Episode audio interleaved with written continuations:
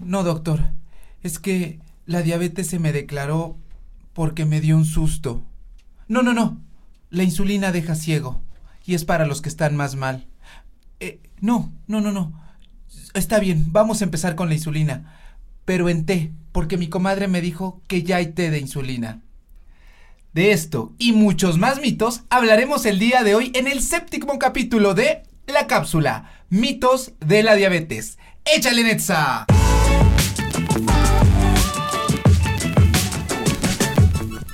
Señores y señoras, bienvenidos a otro capítulo de este podcast, La Cápsula MX. ¡Bravo! Como Todo un éxito. como Cuidado, decía- Alex Fernández, cuidado. Como decía Octavio, vamos a hablar de los mitos de la diabetes. No vamos a hablar de qué es mejor del tratamiento, no vamos a hablar Los de mitos. la dosis, no vamos a hablar de qué De doctor es el mejor, sí, absolutamente. Los, no. mitos que nos revientan el cerebro cada vez que llegan al consultorio y lo dicen. Y me presento, soy la doctora Jackie López de Salud en Corto y a mi lado izquierdo está. Yo soy el doctor Víctor Manuel Encina, mejor conocido como el doctor Vic. Es un gustazo es- estar con gente tan dulce como ustedes. Y a mi derecha está... Octavio Arroyo, mejor conocido como Mr. Doctor, de verdad para mí también es un gusto poder estar aquí, aunque ya tengo un poco de hambre, pero siempre hay que comer de manera saludable. Y hoy, es sobre todo yo. No te estés pasando. No, claro que como saludable. El que sigue el evangelio, ¿no? El evangelio de la diabetes. Próximamente mi stand-up. Cuidado, Mau Nieto. Cuidado todos ellos.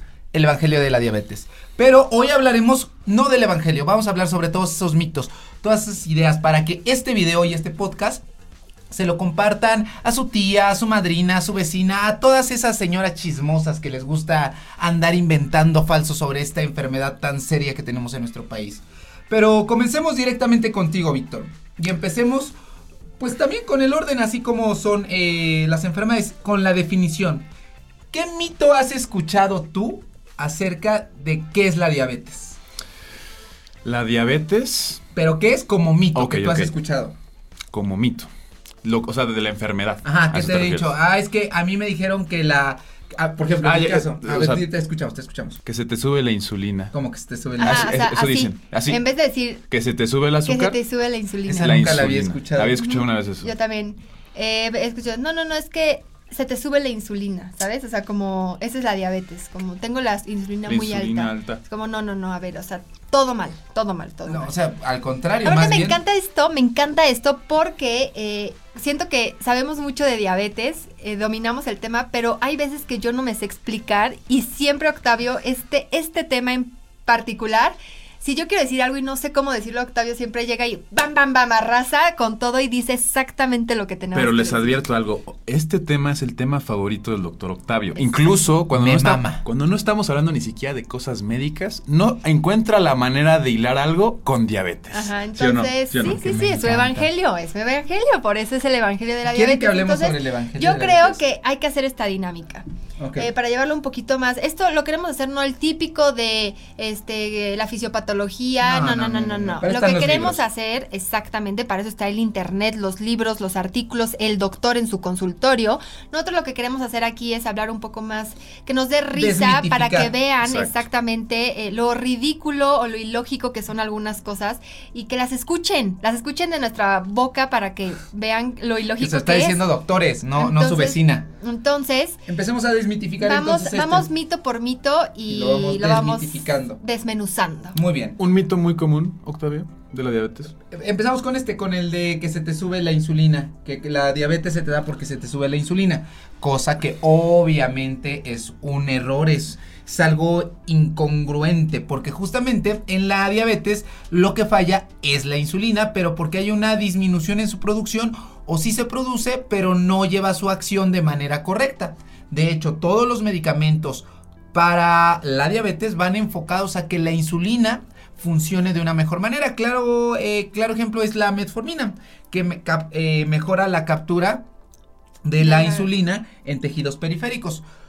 En términos sencillos, si ustedes no están muy relacionados con esto, supongamos, eh, nuestra forma de tener gasolina en nuestro cuerpo es a través de la glucosa. Esa es nuestra principal forma de obtener gasolina para nosotros trabajar.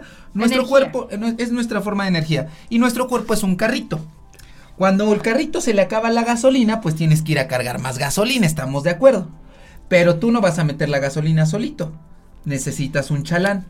Justamente el chalán que se encarga de meter la gasolina al carro es, Es la, la insulina. insulina. Y entonces, ¿de qué te sirve que tú tengas alrededor de tu carro, llegas a la gasolinería y alrededor de tu carro haya Tanques llenos de 20 tanques de gasolina, si de todos modos no tienes un chalán que te ayude a meterlo? Claro. Opción 2, que es lo que primero pasa, que llegas a la gasolinería y en teoría tienes tres chalanes para que te ayuden a meter la gasolina, pero ya nada más tienes uno, porque disminuyó.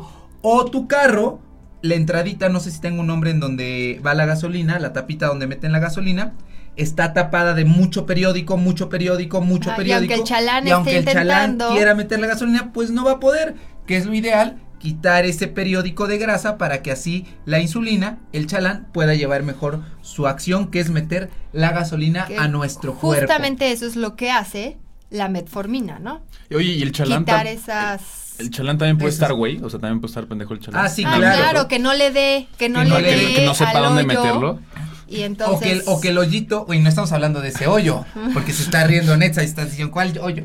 No, a la, a la entrada de, de donde va la gasolina, sí, digo, ahí podríamos poner otros ejemplos como los gluts, ¿no? Que también Ah. son receptores. Excelente. Eh, esto lo hacemos de una manera muy somera para que todos se entiendan y le compartan este eh, bonito podcast, este bonito video a su abuelita que se niega a ponerse la En insulina. que términos dice, generales puede haber muchas deficiencias en el momento de meter la gasolina al, Al coche, eh, por medio del chalán, no existe el chalán, el chalán está menso. o el carro eh, está tapado, incluso no tiene una entrada de la gasolina. Exacto.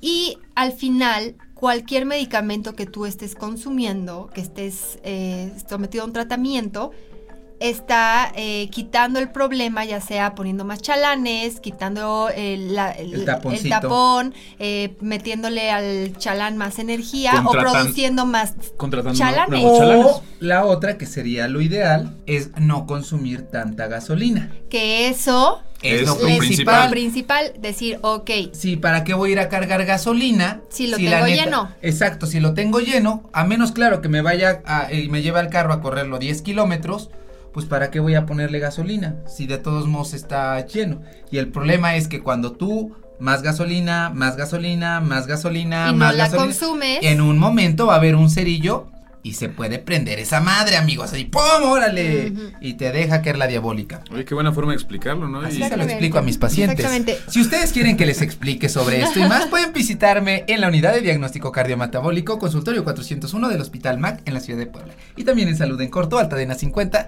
Y ya hice promoción. Pero ese es un mito. Entonces, obviamente, el problema no- eh, de la diabetes, este mito de que se me sube la insulina, pues no, al contrario, en todo caso, falla la insulina No o hay hay- una No deficiencia. Y este chalán, que ya dijimos que es la insulina, pues tiene una mamá, quien lo produjo, quien lo hizo, y su mamá es el páncreas. La insulina es producida por el páncreas, entonces en ocasión, bueno, no en ocasiones, finalmente el páncreas deja de producir insulina en la diabetes. Y todo eso, ¿qué causa en el cuerpo humano? ¿Que no sirva nada de eso? Ah, ¿Qué es lo que causa? Tú dime, tú dime. Ahora, tú dímelo, amigo Víctor. Cuando tú echas a andar un carro sin gasolina, ¿qué le pasa a las balatas? Tú dinos, Netza. Cuando tú pones a andar un carro y lo echas a andar sin gasolina, ¿cómo se va a po- comportar el carro? Se. Se desviela o... Exacto. Se desvía el empieza- coche. Entonces, poco a poco las partes del coche van a ir fallando hasta que llegas con un coche disfuncional. ¿Qué es lo que pasa? Se van perjudicando tus ojos, se van perjudicando tus riñones, se va perjudicando tu páncreas, se va perjudicando tus eh, vasos sanguíneos, Hasta eh, que tus chocas. nervios, tu cerebro, tu corazón, hasta que no funcionas más y se desecha. El problema es que no se desecha luego, luego. No, eh, no es Porque inmediato. ahí viene otro mito que ya lo habíamos comentado, en, creo que en el, en el podcast de la obesidad. Pero doctora, es que de algo, algo me de morir. El problema es ese. Que Que no, que se- no se muere. La diabetes no es algo como un infarto. Ojalá se muriera. Ajá. Y no lo digo en mala onda, pero Se- dinos, no, di- mira. díganos, doctora Jackie, ¿qué impacto tiene en el gasto del sector salud el que una persona con diabetes presente todas las complicaciones antes de morirse? Les voy a decir, una persona con diabetes, o sea, nada más, eh, eh, no solamente está debilitando su cuerpo, está desgastando su cuerpo, sus órganos, está debilitando también a sus familiares, está debilitando también a su pareja, a los que lo rodean, está debilitando a los doctores o desgastando a los doctores que están a cargo de él, porque la verdad es que sí es desgastante un paciente con diabetes, no solamente porque tenemos que tener un control de la glucosa, sino por O si no, por el simple hecho de que está ocupando una consulta. Exacto. Las consultas están muy tardadas y se tienen que ver en Está pacientes con diabetes. desgastando el sistema de salud. Los pacientes diabéticos van a todo tipo No, de con especial- diabetes. Perdón, tienes razón, que viven Perdón. con diabetes. Porque Los eso también lo vamos a decir ahorita. Que viven con diabetes van a todo tipo O de especialistas. Ese es el otro punto. Y lo hablamos hace rato. eh, de Eh. hecho, lo dijimos en el video pasado de, de VIH. Em, Son, en la vida cotidiana son personas con VIH.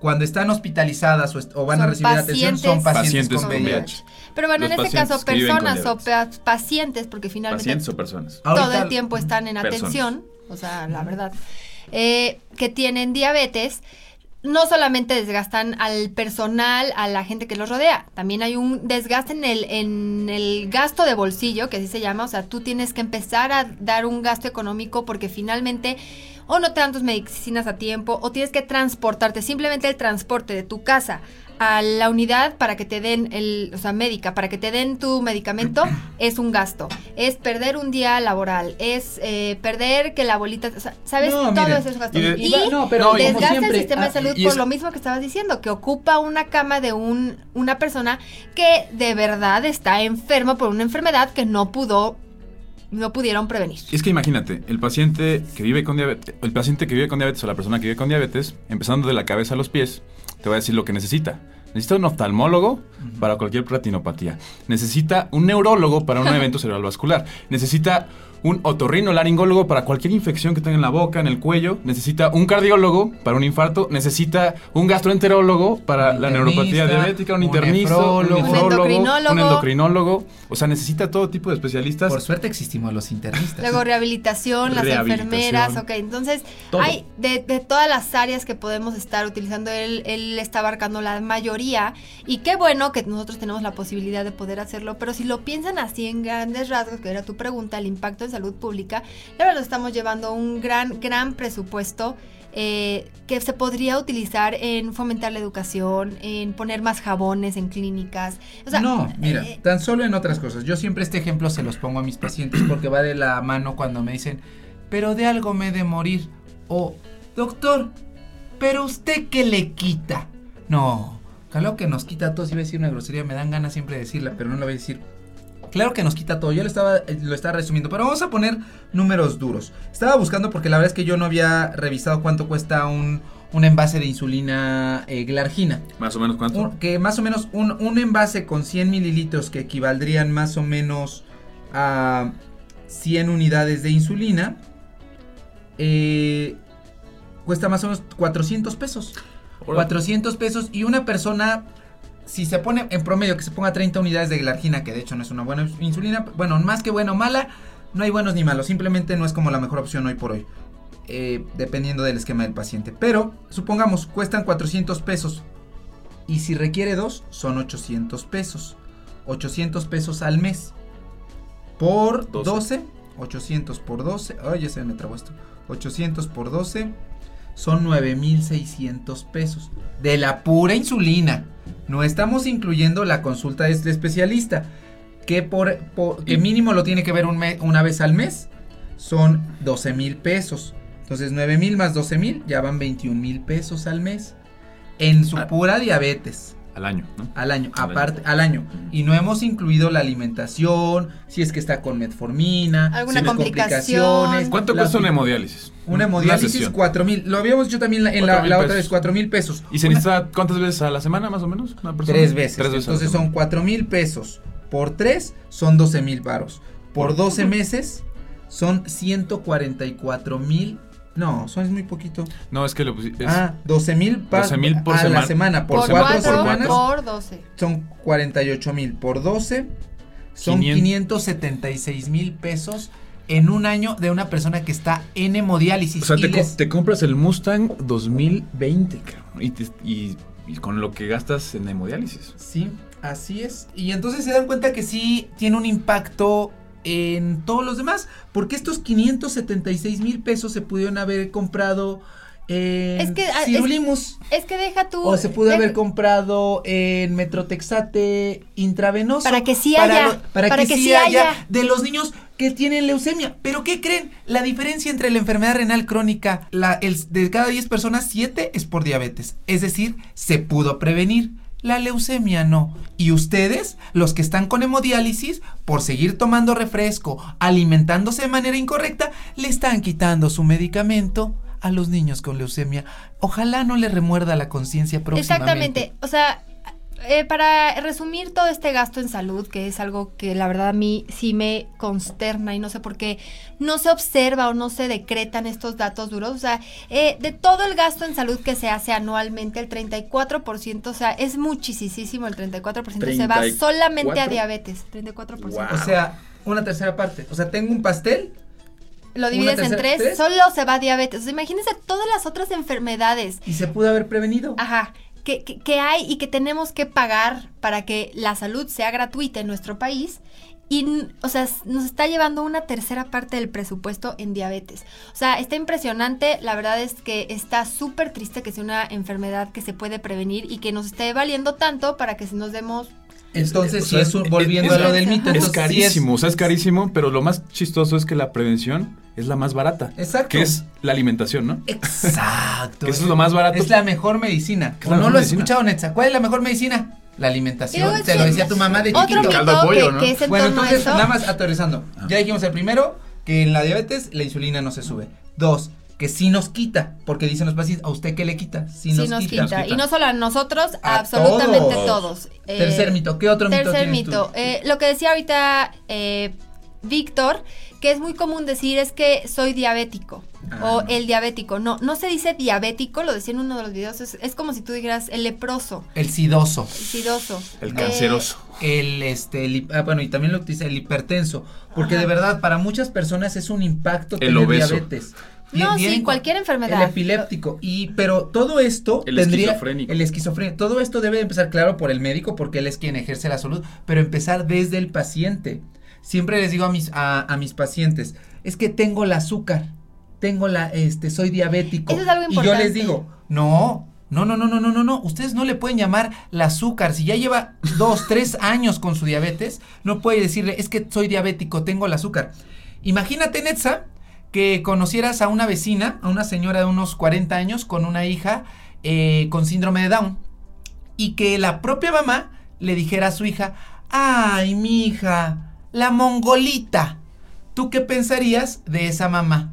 Pues que le vale madre, que no la quiere. Lo mismo puede pensar una persona que le diga a su propia enfermedad, ay, tengo el azúcar, la Sí, no, metromorfina. no, No, no, no. hay que educarlos incluso hasta en la pronunciación. Nosotros, por ejemplo, en Salud en Corto, cuando empezamos en 2017, sí decíamos eh, en los videos incluso, em, no, es cuando se eleva el azúcar en sangre.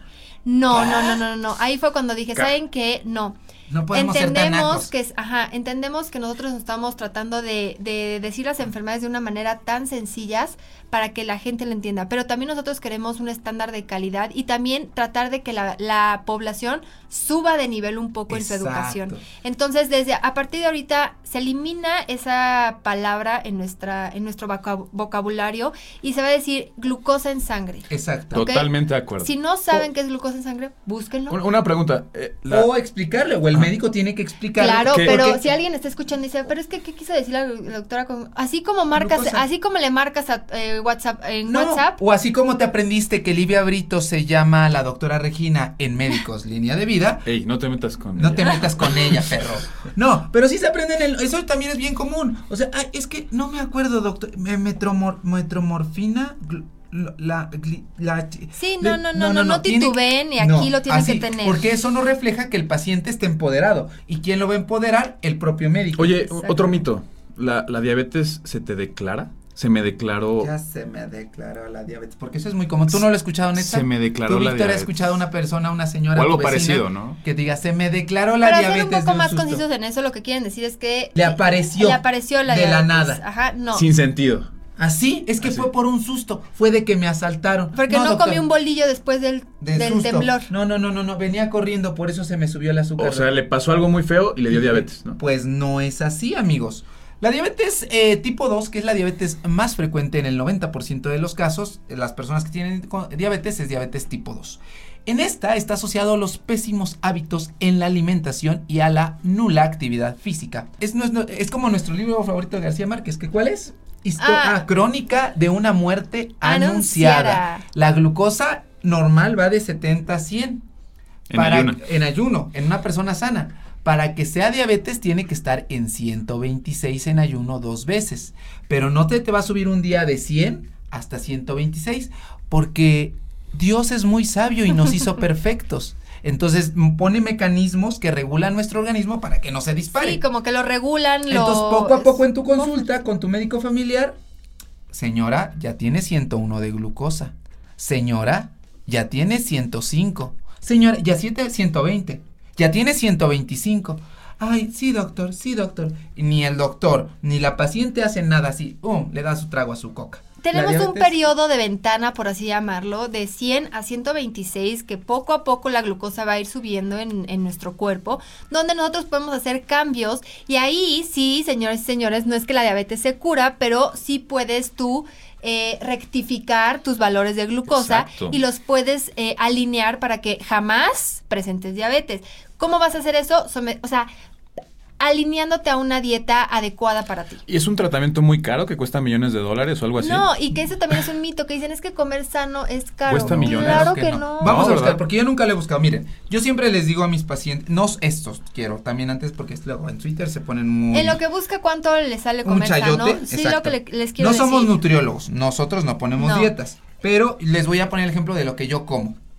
Y bueno, Octavio nos preguntaba que cuánto salía comer de una manera un mandado. adecuada, un mandado, ¿no? yo, yo, tenía la duda, o sea, porque realmente no es algo caro, no es algo que te valga millones de dólares y todos lo podemos hacer. Yo sí creo que la verdad se está subestimando hacer el, el súper como antes, en, un mercado. Y, y, ahí es donde está el mero, mero mole, ¿no? O sea, lo que debemos de estar comiendo todos los días. la verdad es que no es caro, yo lo hago todos los días. No el súper, sino el... ¿Vas a un mercado, Jacqueline? No, no, ah, pero me encanta, la verdad, me encanta ir al mercado porque sí la diferencia de precio es abismal. al mercado rom.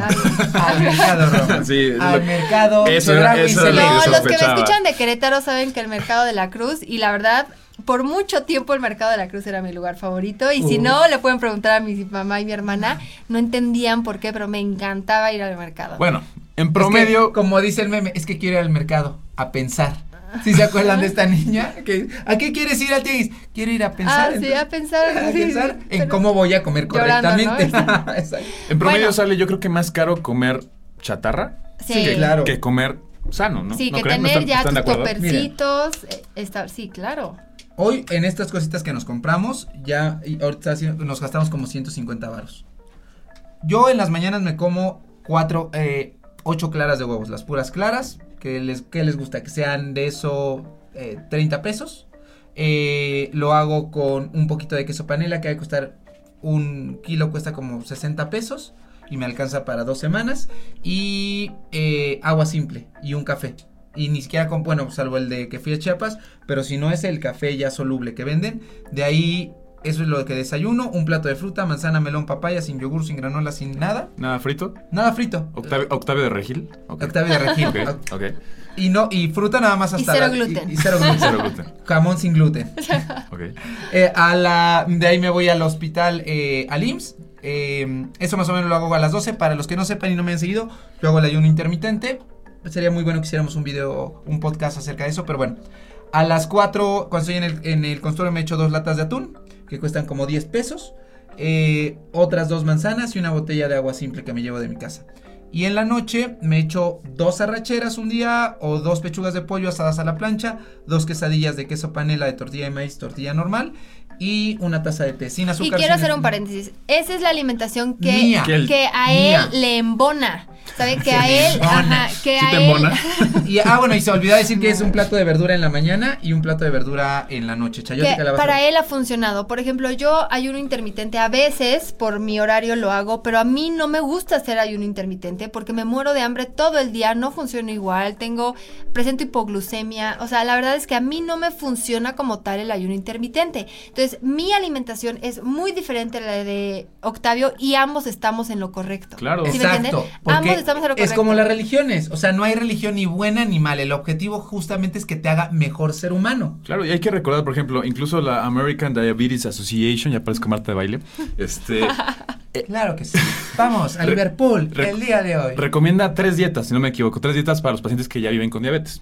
Pero incluso si tú no vives con diabetes, puedes seguirla. Sí, no, La y esta dieta mediterránea, la basada en plantas y otra que no me acuerdo cuál es, pero las recomienda. Digo, Sí. no tienen que ser esas, pero Y de hecho las nuevas guías ya no dicen que no, o sea, no te limitan a los carbohidratos, sino te Ah, no. dicen Ah, no, ahora claro.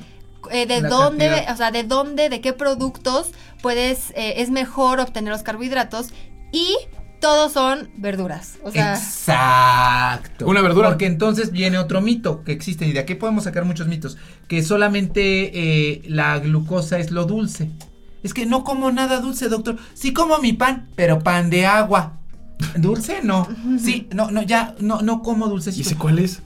Es la torta, la telera. O sea, y la señora dice, Ah, no, ok. pero no como de eso. No, doctor, como muy bien. Mi atole, que es masa, que es del maíz, Sí, que es carbohidrato. carbohidrato. Pero Ajá. no le pongo nada de dulce. Bueno, poquito, pero le pongo miel.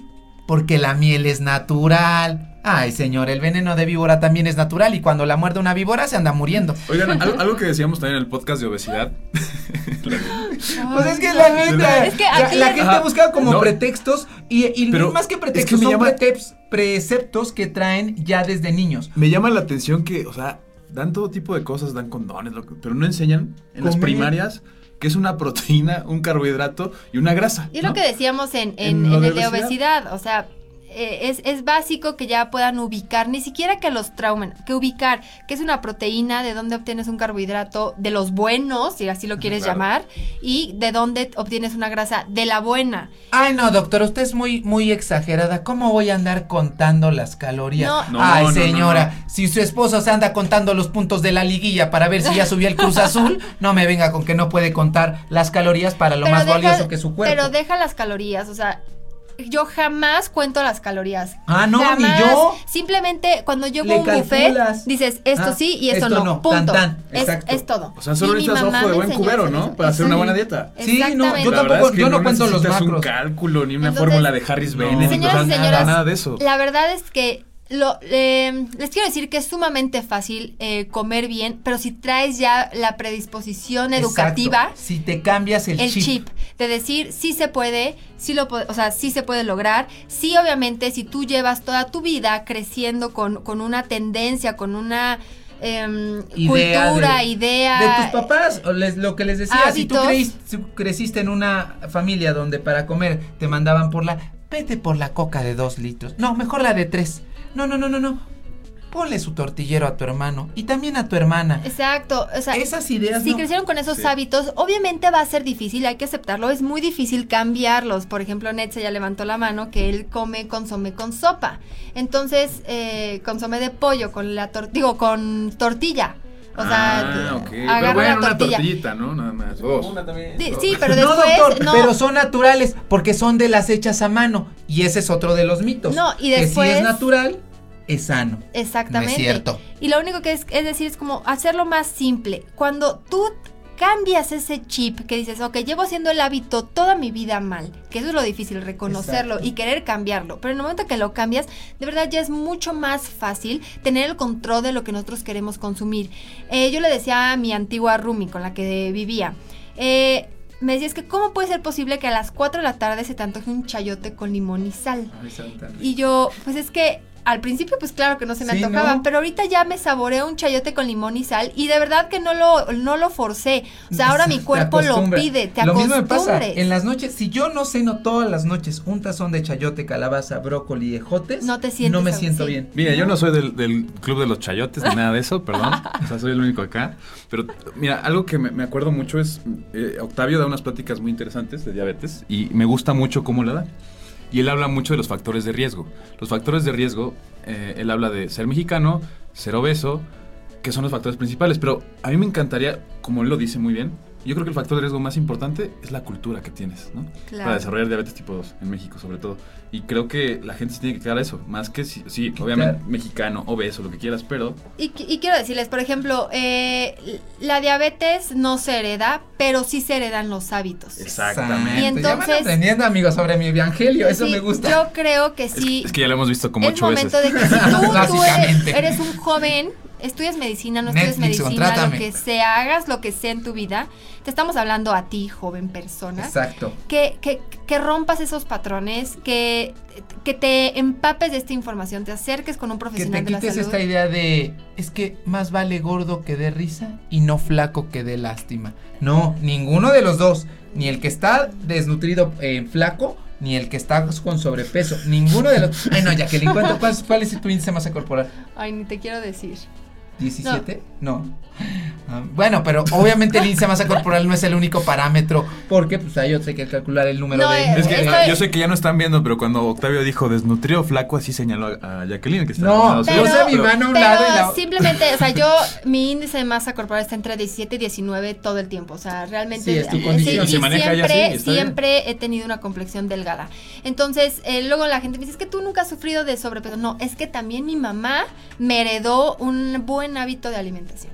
Entonces, eso sí se hereda y ustedes tienen el control de ahorita empezar a formar una cultura que si sus papás no se lo enseñaron, porque a ellos tampoco se los enseñaron, O porque, cre por- porque también creo que ellos tienen un fiel pensamiento a que hay cosas que para ellos sí son naturales. Les pongo siempre el ejemplo de, doctor, pero sí le doy de desayunar bien, a veces me gana, pero le paso a dar su danonino, porque los danoninos, el Yoplay, todas estas Claro, yogures toda son la mercadotecnia nos ha vendido una Ahí me idea dice, ahí dice que trae vitaminas y minerales. Ahí dice que es para crecer grandototote. Pero Pero, lo a los lados. Pero es lo que te digo, a sus papás tampoco los enseñaron, los educaron Ajá. a que eso no era correcto. Entonces ellos, o sea, ahora lo- los jóvenes están creciendo con una idea, eh, eh, pues diferente, o sea, que, que pueden tomar el control, hay que empoderarlos para que ellos mismos puedan empezar a tomar sus decisiones cuando ya puedan tomar las decisiones de cuando ellos ya hagan su despensa, pues que seleccionen los alimentos correctos. Y se dan cuenta entonces que si bien el título de este podcast es mitos de la diabetes, terminamos aterrizando finalmente en lo que siempre, la prevención y eso es a través de la alimentación.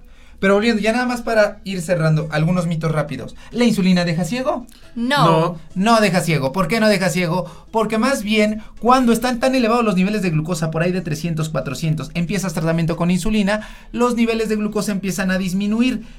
Dentro del ojo hay un líquido para eh, que se encarga de dar también la visión. Como está tan lleno de, de- de sal de, de esta glucosa, cuando empieza a disminuir el cristalino, ¡pum! Que es el lentecito Se empieza- desinfla, se cuenta. desinfla y entonces ya no está como captando bien, es como cuando desenfoca.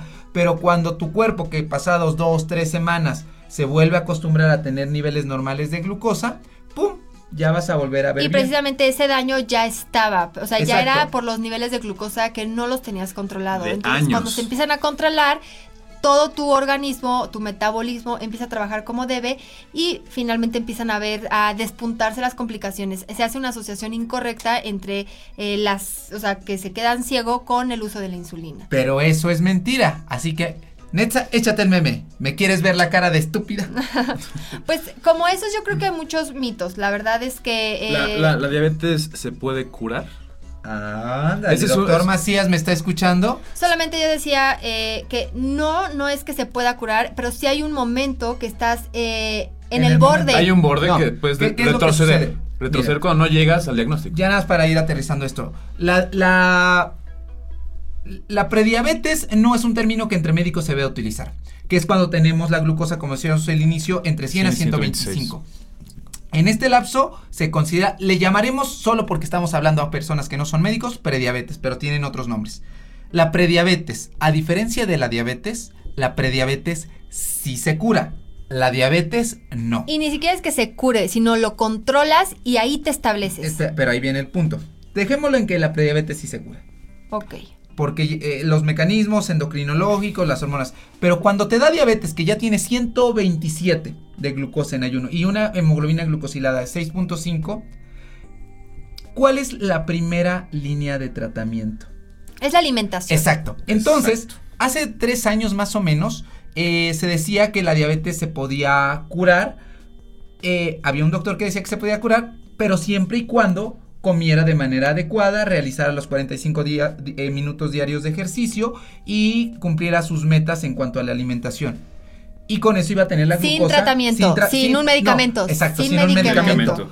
Y entonces me decían, entonces ya ves cómo sí se curó. Le dije, no, la diabetes no se curó porque la sigues tratando con la primera línea de tratamiento que es, Es la la alimentación. Entonces la diabetes no se cura, se controla. Exacto. Eh, Más bien aquí sería quitar el mito de la diabetes solo se controla con medicamentos. No, se puede controlar sin medicamentos, sin insulina. Yo tengo dos pacientes, tanto uno particular como uno eh, de forma pública, que estaban con insulina y hoy por hoy ya solamente están con la dosis mínima de metformina y todo porque aprendieron a, A comer, comer. de manera Y, adecuada. y- y es que los puntos de corte del diagnóstico son 126 y esos puntos de corte no es que alguien los haya inventado. No. Se hicieron miles de estudios a través de muchos Sí. años para saber que en este punto, cuando tienes 126, cuando estás en ayuno, ya se perdió un no- equilibrio en tu cuerpo. exactamente, ya no hay un equilibrio que puedas retroceder. Entonces, por Ya eso no va a es haber vuelta atrás. 126. Entonces yo sí, y, y literal a mis pacientes siempre les digo, mire, ya se está acercando a la- al borde del precipicio, ¿eh?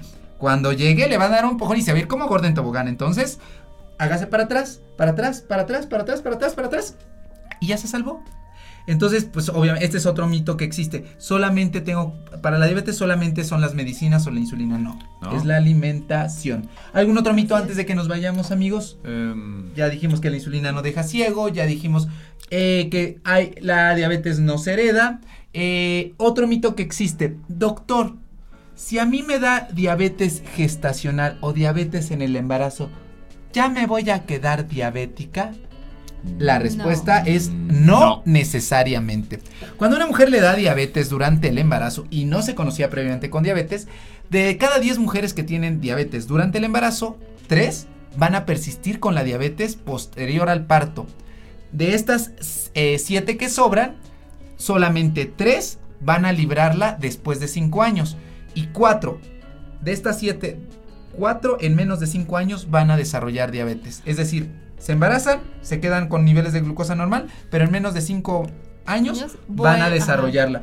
Pero no porque su cuerpo se haya quedado tocado, sino más bien porque siguen comiendo de manera inadecuada. Exactamente. Al final de todo, yo creo que para aumentar este número de tres que solamente no desarrollan diabetes, no se quedan con la diabetes, como así lo quieran llamar, es simplemente someternos a una... eh, eh, ni siquiera es una alimentación, es someternos nosotros a un cambio de estilo de vida, que nosotros vamos a poder eh, cambiar el chip desde origen y poder empezar a tener otros hábitos y así todo va a ser más fácil. más barato, más rápido. y Así es. más Amigos, natural. se nos acaba el tiempo. Gracias por estar aquí. Yo sé que este tiempo, este tema le encanta a Octavio, entonces dejen las redes sociales. A ver, dilas, Octavio, las tuyas. Mr. Doctor Oficial en todas mis redes sociales. Víctor, Es Dr. Vic o Dr. Vic Oficial.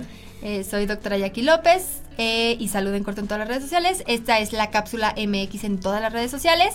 Eh, podemos seguir después hablando de diabetes. Yo creo que es un tema que podemos extenderlo una muchísimo más. Y Octavio va a seguir hablando, ¿eh? O sea, hablamos de Ed. Maverick, sale algo de diabetes. Hablamos, no sé, de salud en corto, sale algo de diabetes. Hablamos, Hablamos de los shotguns. Sale algo de diabetes. Entonces, Por ejemplo, pues, bueno. los shotguns comen tortillas. Ah, mira, Ustedes diabetes. no ven aquí, pero está a Miel, po- ah, miel.